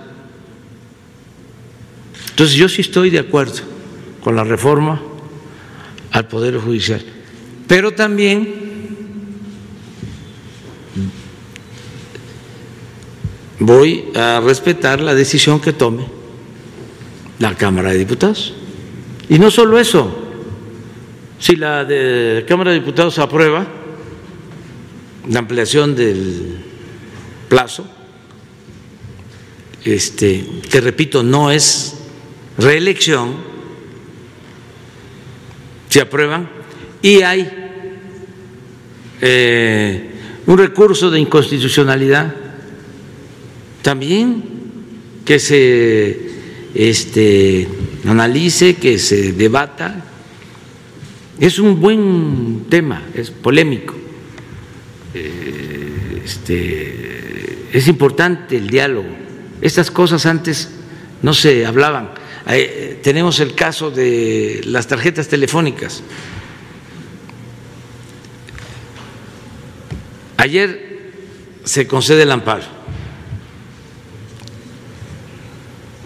a una telefónica y antier eh, los secuestrados de Jalisco. Como estamos todas las mañanas revisando lo que sucede en el país, de 6 a 7 de la mañana, nos llama la atención, a ver, ¿por qué no pones este, de nuevo la imagen? Esto fue antier, en la mañana. Y les voy a dar otro dato todavía sobre esto, de las tarjetas y de los teléfonos sin control. Vamos viendo primero y luego les doy el dato.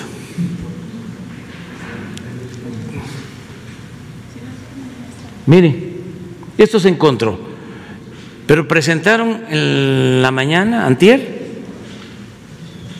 presentó el informe eh, el licenciado Ricardo Mejía, pero antes de que viéramos esta imagen, ¿sí? vimos la imagen de los detenidos. A ver, pon la imagen. Vemos esto. Y luego, la siguiente imagen. La anterior. Es de la misma acción.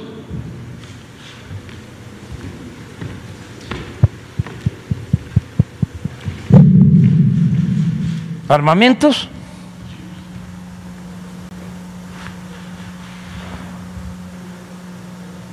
Estos son cerros de tarjeta, de antier. Y ayer el juez amparando.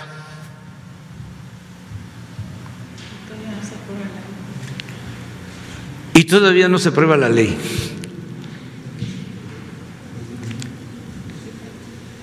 ¿Y qué es lo que se está pidiendo? Porque hasta confundieron a legisladores progresistas porque les hicieron creer de que se iba a tomar sangre o el análisis de la retina, cuando es la huella. Cuando pusieron análisis biométricos,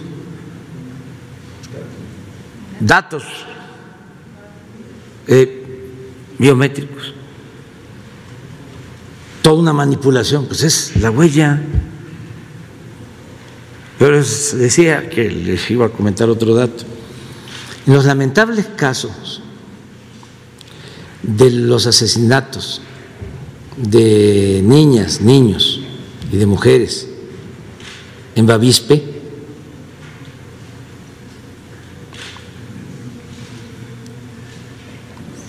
de la familia Levarón Miller, se encontró que quienes habían participado traían 19 teléfonos desechables de prepago. Está en investigación.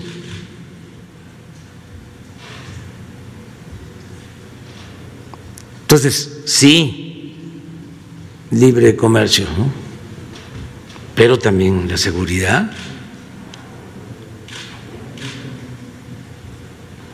Aunque no les guste a los de letras libres, es eh, letras de libre mercado.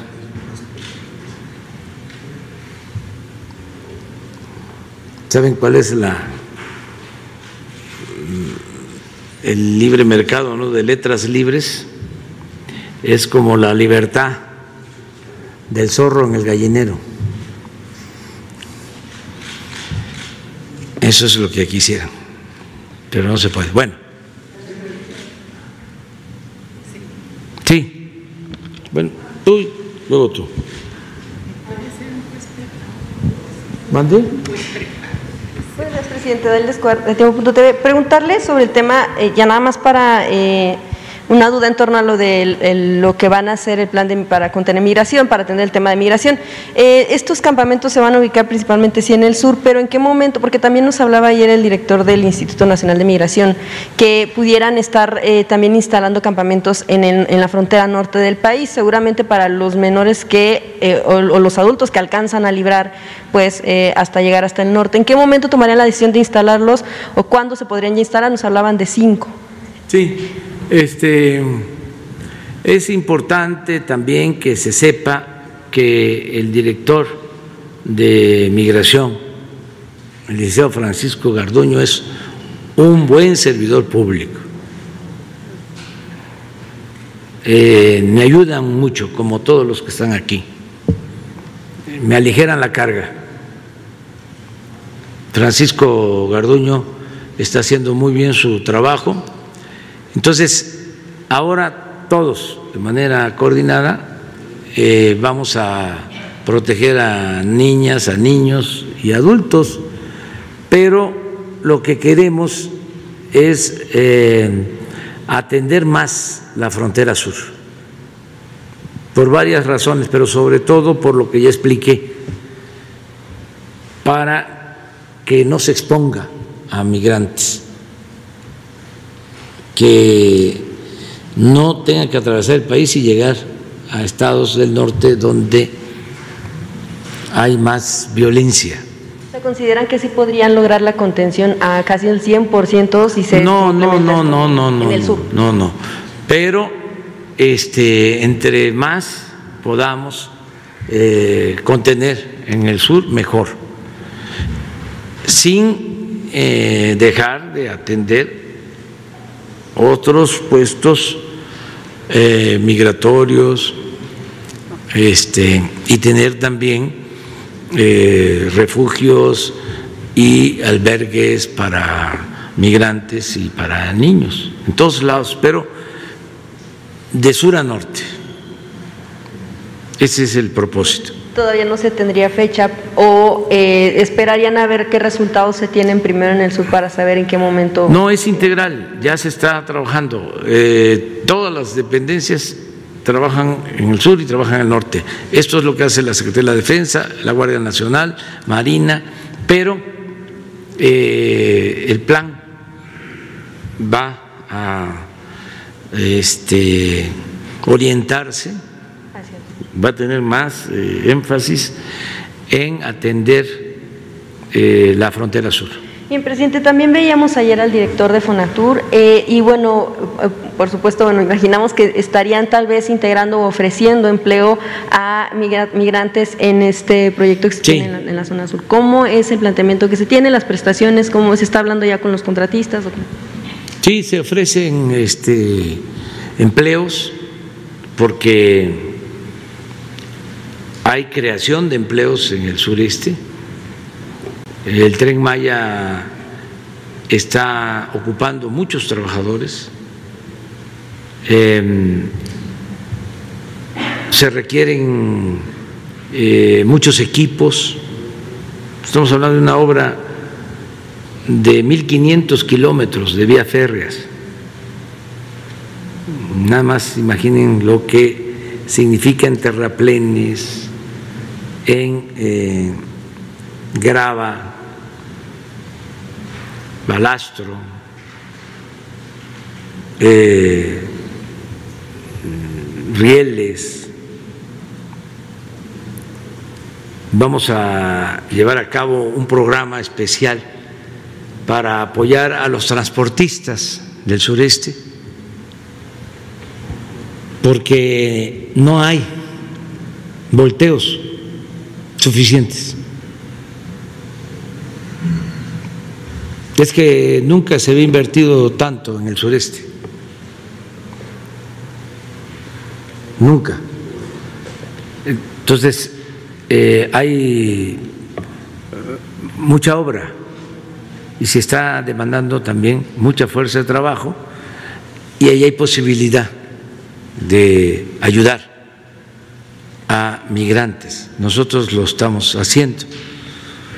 Eh, incluso eh, estamos ayudando ya en Centroamérica, eh, estamos ayudando en El Salvador, estamos ayudando en Honduras. hemos mantenido buenas comunicaciones con los presidentes de El Salvador, de Honduras, de Guatemala, con los gobiernos. Eh, me estaba mostrando hace poco el secretario de Bienestar, Javier May, de que las plantas que sembramos cuando nos visitó el presidente de El Salvador ya crecieron, se está aplicando el Sembrando Vida en El Salvador, nosotros estamos apoyando eh, el de jóvenes construyendo el futuro. A ver si no nos permiten. Eh, creo que de relaciones tienen la información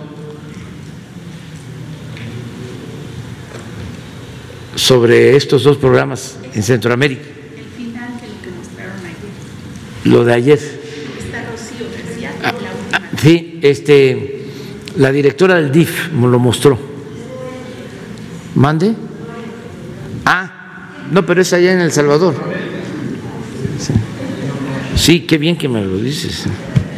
Sí, pero es, centro, es Centroamérica. No me vayan a querer cepillar. Ya que habla de, bueno, del tren Maya, sin hablar pues como tal de las bondades o no del programa, preguntarle más bien en términos de administración, porque se hablaba también eh, hace unas semanas de que las ganancias que se pudieran obtener podrían servir para pagar las pensiones de eh, militares retirados. Si esto va a ser así, ¿se va a encargar eh, de la administración de ganancias el ejército? ¿Cómo va a ser este tema? ¿Y qué se va a pagar? A ver, vamos. Viene sembrando vida en El Salvador en Honduras, 1.070 productores beneficiados en El Salvador y también en El Salvador 5.804 jóvenes del programa Jóvenes Construyendo el Futuro y en Honduras 431 productores del Sembrando Vida y 5.029 jóvenes registrados. Entonces, el planteamiento que estamos haciendo para extender Sembrando Vida en Centroamérica, pues ya tiene esta experiencia, ya hay un ensayo, ya sabemos cómo hacerlo. Y se puede hacer relativamente rápido y dar una respuesta a los migrantes. Bueno, ¿qué decías? De la administración que va a tener las, ganancias que se obtengan por el tren Maya, ah, serán para las Más adelante, porque todo a su tiempo, les vamos a eh, informar sobre todo el plan de administración de las empresas públicas, porque queremos eh, protegerlas blindarlas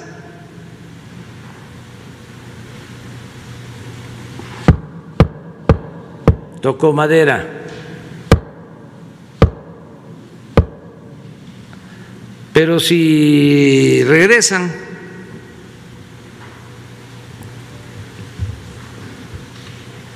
los conservadores,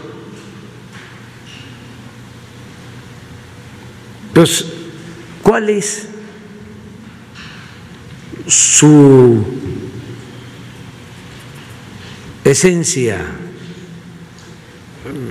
¿Cuál es eh, su principal estrategia? ¿Qué es para ellos el gobierno? ¿Privatizar? ¿Hacer negocios? ¿Convertir lo público en privado? Eso es la esencia del neoliberalismo. Entonces, no queremos que lo que dejaron, porque no les dio tiempo de llevárselo todo, ahora que lo estamos rescatando y que se está consolidando como eh, un bien o bienes de la nación, de todos los mexicanos, en el futuro, que vuelvo a tocar madera, regresen, pues el tren Maya y el aeropuerto y los puertos y todo lo privatizarían. Entonces tenemos que cuidar eso. Una manera de blindar al tren Maya sería mediante... Y ya vamos a hablar de cómo vamos a proteger para que esos bienes del pueblo y de la nación se cuiden, se preserven, se protejan. Lo de los ferrocarriles sirve de ejemplo, pero todo. El primer ferrocarril que se construyó fue el de la Ciudad de México a Veracruz lo inició el presidente Juárez, lo terminó el presidente Lerdo, 600 kilómetros. Luego Porfirio Díaz construyó, porque dominó 34 años, más de 20 mil kilómetros de vías férreas. Comunicó todo el país. Lo que es la gran ciudad de Torreón, que es como la capital de La Laguna antes del ferrocarril, antes del porfiriato, pues tenía 200, 300 habitantes. Se construye el ferrocarril y empieza a crecer. Cananea, por ejemplo, era una población este, eh, con pocas eh, personas, con poca gente. Viene la industria minera del porfiriato.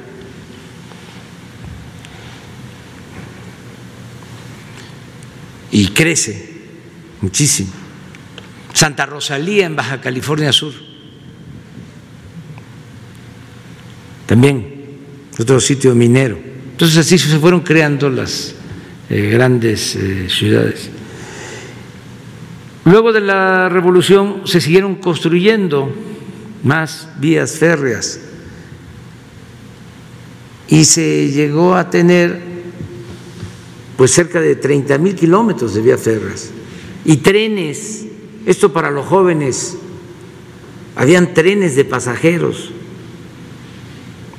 yo me iba de aquí a Palenque en tren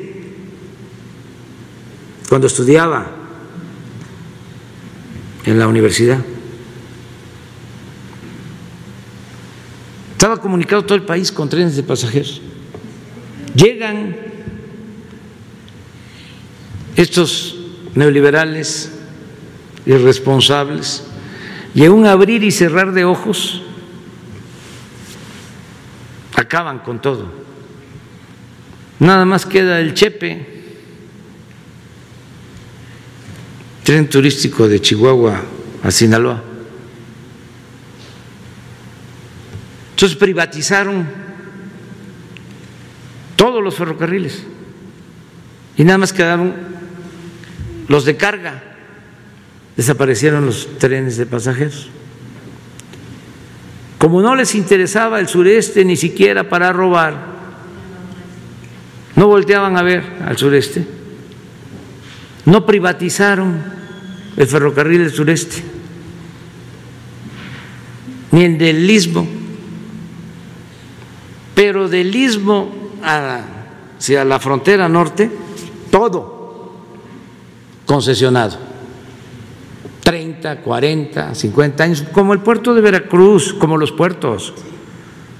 El puerto de Veracruz, hasta le ampliaron la concesión una vez que ganamos nosotros, antes de llegar a la presidencia, le ampliaron la concesión a 100 años. Imagínense concesionar un puerto durante un siglo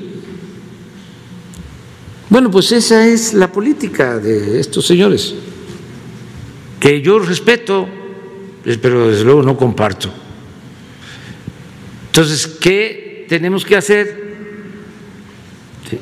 Si eh, estamos invirtiendo, no con crédito, con presupuesto público, se están haciendo obras, presas, trenes, carreteras, puertos. Entonces, aeropuertos, dejar protegido todo eso para que no vuelva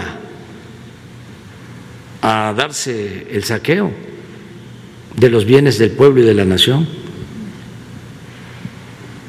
Gracias, presidente. Y ya nada más en el tema también turístico, eh, eh, Miguel Torruco, el secretario de Turismo, apenas publicaba que se filas junto con la Secretaría de Economía para solicitarle a usted que se vacune a eh, personal que tiene que ver con áreas turísticas para que ayuden precisamente al empuje de algunas de las zonas y que puedan ofrecer servicios y bueno, que esto les pueda ayudar, sobre todo también aunado al tema de las obras del Tren Maya antes de que comience este asunto que pudiera afectar por el tema de, obras, que este, este tema de la vacunación este sector pudiera ayudarlos a empujar un tanto el, turismo. Recibió la solicitud y ¿qué les respondió?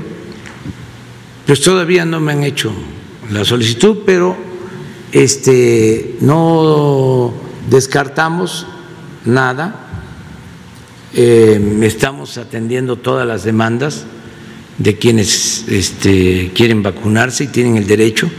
Lo único es que hay un plan, hay un programa porque creo que eso nos conviene a todos, que tiene que ver con eh, atender primero a los más expuestos, a los más vulnerables, protegerlos.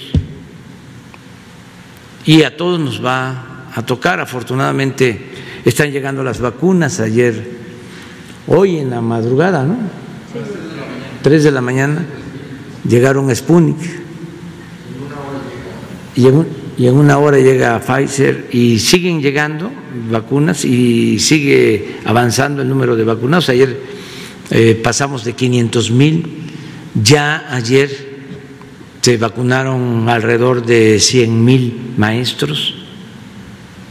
Este, de modo que vamos avanzando, ¿no? Pero entonces no se cerrarían a la solicitud del sector No, no, no, a nadie, nada más que tenemos que esperarnos que nos toque y hay un programa, primero los médicos, enfermeras que están en hospitales COVID, este, esos fueron atendidos y siguen siendo atendidos. Adultos mayores, que ya estamos también por terminar de vacunarlos. Luego, eh, las segundas dosis, porque eh, no se pueden eh, quedar sin la segunda dosis los que ya se vacunaron. Y hay que garantizar eso. Eh, también lo de los maestros. Esa es la vacuna Cancino que la dedicamos a eso, porque es una sola dosis. De esos 100 mil que se vacunaron ayer, maestros, maestras, ya no van a necesitar la segunda. Este, y ya vamos a comenzar de 50 a, a, a 59. 50 59. De 50 a 59. ¿Y a usted cómo le fue ayer con lo de la vacuna? Bien, me fue bien, me fue bien, este, normal.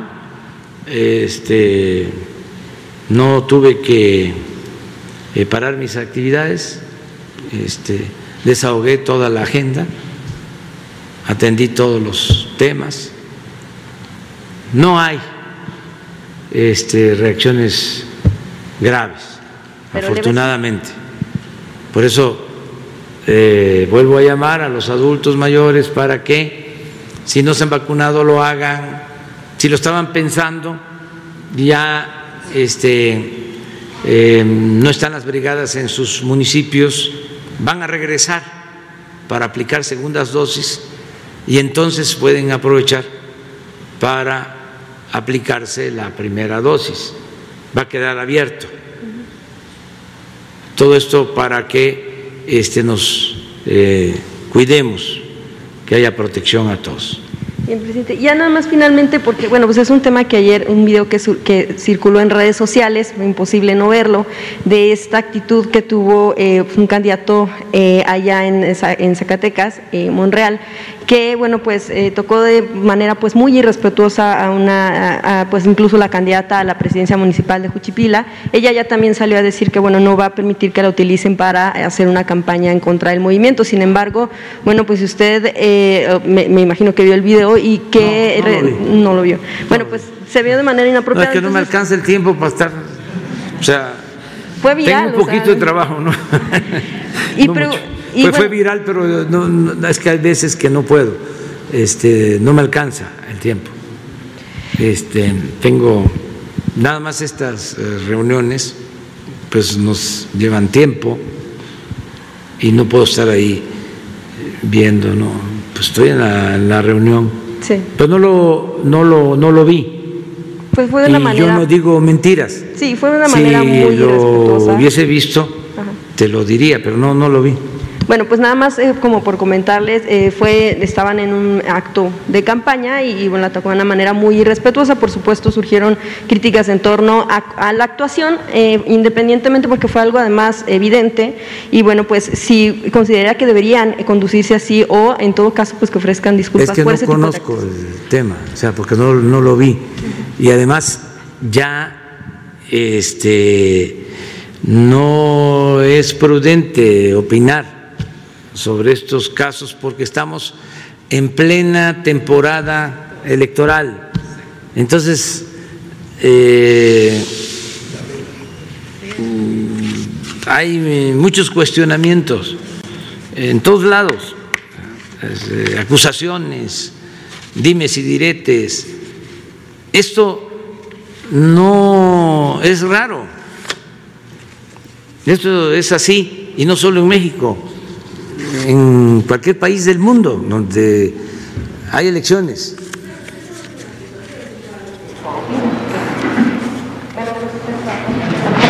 Bueno, este, nos vemos mañana.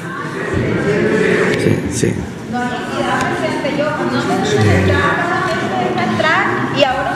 Censura, no me, deja, no me da la palabra. Mañana, mañana. Mañana me va a dar la palabra, pero dígale porque luego ya, ya, y no me y no, ni me lista, me dicen, no va a haber lista, no va a haber lista. Y yo no quiero que haya lista. Pero pues... Mañana. equidad. Mañana. Todos, todas, todos. No, no, no, no, díganle que yo, porque luego dice... No, no, no, no, pero ya es público, ya notorio, es de dominio público, ya.